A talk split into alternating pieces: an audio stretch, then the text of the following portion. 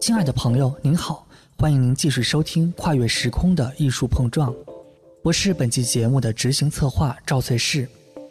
作为豪放派词人领军人物的苏轼，他的《大江东去》《浪淘尽》《千古风流人物》，以及“老夫聊发少年狂”的词句，让人们体会到了豪情壮志的宽广胸怀。但一位伟大的文学家并不会局限于此，正如李清照作为婉约词人的代表。也写出了“生当作人杰，死亦为鬼雄”的豪迈。苏轼在豪放风格的主导下，也用一些婉约但拥有饱满情绪的作品，一千年来直击我们心灵深处最柔软的地方。比方说，每到中秋时节，便会响起的《水调歌头》。对于这首词，知名文化学者蒋勋先生又是怎样解读的呢？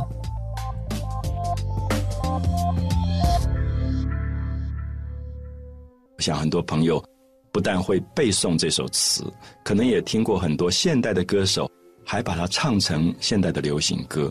那么也可以说明苏东坡的文学在民间有这么大的影响力。他是中秋节写的，写给他弟弟的，因为当时他跟弟弟不在同一个地方居住，所以他有一点想念他的弟弟。他看到月亮，我们知道中秋节是团圆的时间，所以他就说明月几时有。啊，这个月亮这么圆，这是非常难得的机会。把酒问青天，他手上拿了一杯酒，自己在借酒消愁。他就问青天：“不知天上宫阙，今夕是何年？”啊，就是如果有一个天上的月宫，嫦娥住在月宫，那我不知道今天这个月宫它是一个什么样？天上的宫阙，今夕是何年？因为当时的人相信天上的时间跟人间的时间是不一样的。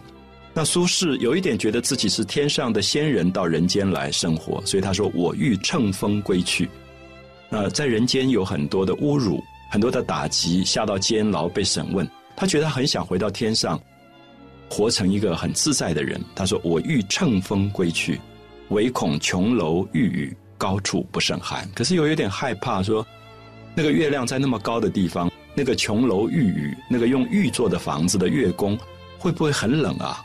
好，我不知道大家会不会觉得苏轼有一种天真，他写出一种很淳朴的一种情感，他就起舞弄清影，他就喝了酒，有点醉了吧，所以他就趁着月光，他就跳起舞来了，起舞弄清影，就看着自己的影子。当然，这个东西是从李白的这个“花间一壶酒，独酌无相亲”套出来的，就是李白说：“我歌月徘徊，我舞影零乱。”啊，所以他就变成了。起舞弄清影，何似在人间？所以我想这样子念下来，大家会感觉到苏轼的词里面有一种平白，有一种朴实。他很少用非常难的句子，所以你读他的诗，你听他的诗，你都觉得不需要查字典，没有那么难，他就是很平顺的感觉。那么作为一个歌词来讲，是特别美好的歌词。下面他就开始讲月光，讲那个月亮的光照到。红颜色的建筑物上，就是中国古代的木架构的楼阁，常常柱子是漆成红颜色的，所以叫做朱阁。啊，他说月光转朱阁，转过了红颜色的楼阁，低一户，那么就低低的照到有着彩色装饰的“移”这个字是有点绣花的意思，好像绣花的一个窗户，就是有一种。精雕的细工的那种窗户，低一户，不应有恨。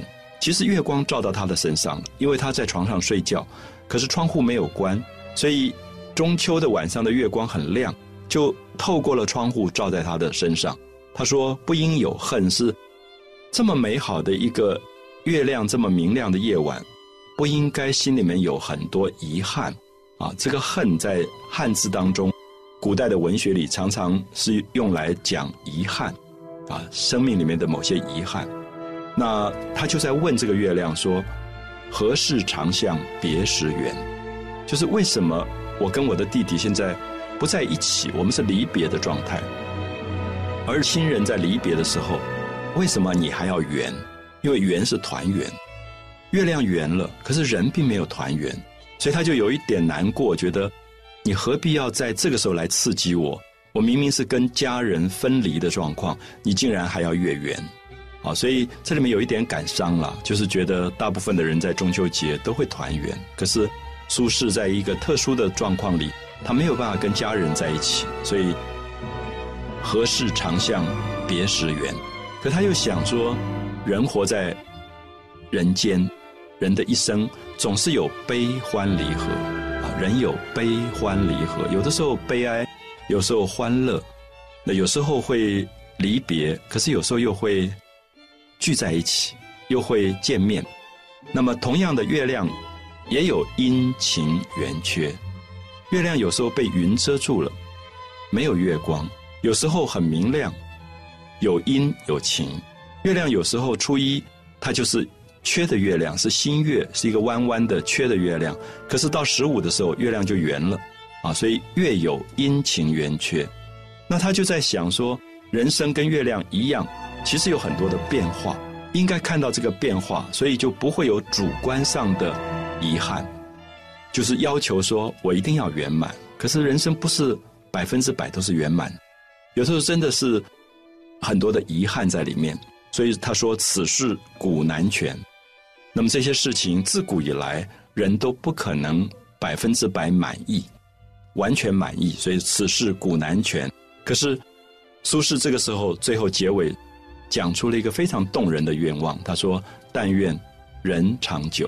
虽然现在离别了，可是我希望，虽然我们在离别的状况，他希望弟弟身体很好，能够很健康，人长久，就是我们都可以好好的活着，千里共婵娟。我们即使分别很远，你在长江头，我在长江尾，相隔千里，可是可以共婵娟。婵娟就是讲月亮，就是假设我们今天。”有一个朋友在美国，那我们中秋节跟他打电话说，我会看到月亮，你也看到那个月亮，我们中间有一个可以沟通的东西，所以他千里共婵娟是跟他的弟弟说，我们共有一个月亮，我们可以在月亮里觉得自己并没有那么远，分离并没有那么远。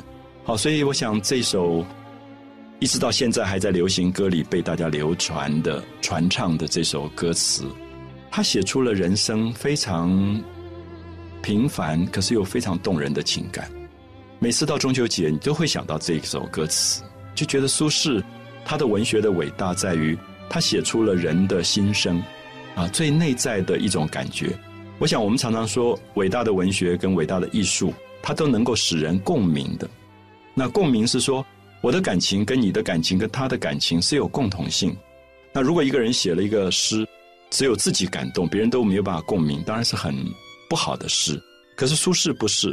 苏轼的诗能够在很大的幅度里面跟所有的广大的群众发生非常互动的关系，所以这是为什么？我想一千多年来竟然还有现代的歌手在唱这个词，因为这个情感是共通的啊。所以大家下一次看到月亮，喝一点酒，想念一个朋友。那么跟他讲说：“明月几时有？把酒问青天，不知天上宫阙，今夕是何年？”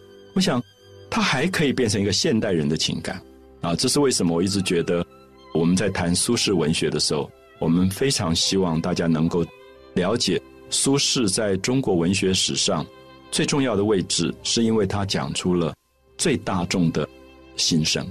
他一点都不去刻意的做作，去把歌词写到非常的难。或者去描述一些刁钻古怪、特殊的情感，他就在写最自然的情感、平铺直述的情感，而里面有一种开阔，也有一种开朗，也有一种人生的领悟啊！他甚至不只是文学，他甚至具备了某一种哲学思想的一种意义啊，变成我们可以借之来反省自己生命的某一种句子。苏轼就是这样一个人。他歌颂爱情，令人忍不住落泪；他赞美亲情，成就千古绝唱。他生活中的一颦一笑、一怒一骂，皆可成诗。即使面临灭顶之灾的乌台诗案，他也绝不让自己苟且的活着。他接着写他的诗文，而且他对生活更加热爱。他为老百姓祈雨，并给自己的亭子命名“喜雨亭”。他生活困顿。就亲自在家后东面的一片坡地上开荒，并自喻东坡居士。他的书法在宋代书法成就中位列前四。他热衷于吃，我们熟知的东坡肉、东坡肘子都是他的杰作。他在惠州吃着美味的荔枝，笑眯眯地说出：“日啖荔枝三百颗，不辞常作岭南人。”他有时也会臭美，戴上他亲手缝制的东坡帽，招摇过市，得意洋洋。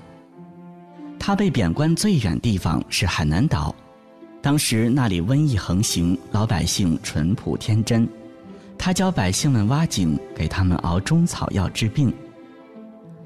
当我们为苏轼的坎坷经历唏嘘感叹，忍不住落泪时，他却坦然地在诗中表达心境：人生到处知何似？应似飞鸿踏雪泥。泥上偶然留指爪，鸿飞那复计东西。人的一生仿佛雪泥鸿爪，你在雪地上留下那几个浅浅的脚印。又能如何呢？如果你的梦想在蓝天，那就向上飞；如果你的梦想在远方，那就往前走。就是这样，别纠结，潇洒的过完一生，不才是对生活最大的报偿吗？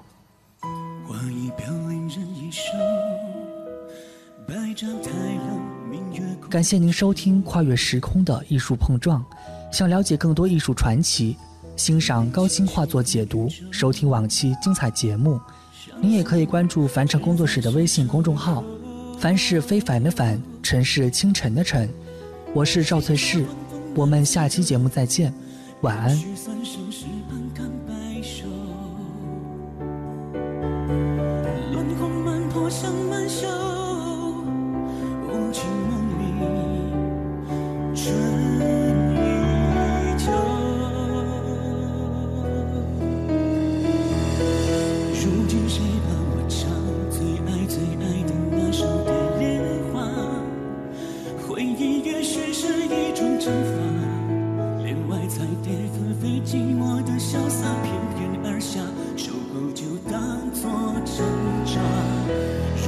谁帮我唱最爱最爱的那首《蝶恋花》？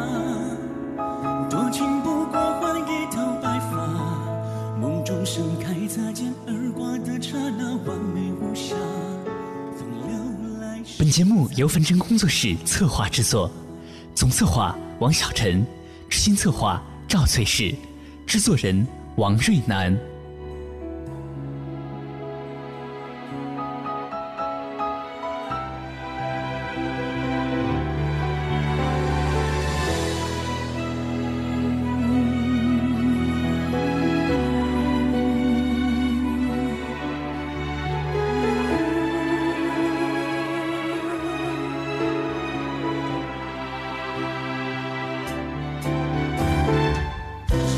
欢风难再有，愿许三生石板看白首，乱红满坡香满袖，无情梦里春依旧。如今谁伴我唱最爱最爱的那首？回忆也许是一。在蝶纷飞，寂寞的潇洒就当作成长。如今谁伴我唱最爱最爱的那首《蝶恋花》？多情不过换一头白发，梦中盛开擦肩而过的刹那，完美无瑕。如今谁伴我唱最爱最爱的那首《蝶恋花》？回忆也许是一种惩罚，帘外彩蝶纷飞，寂寞的潇洒翩翩而下，守候就当作惩罚。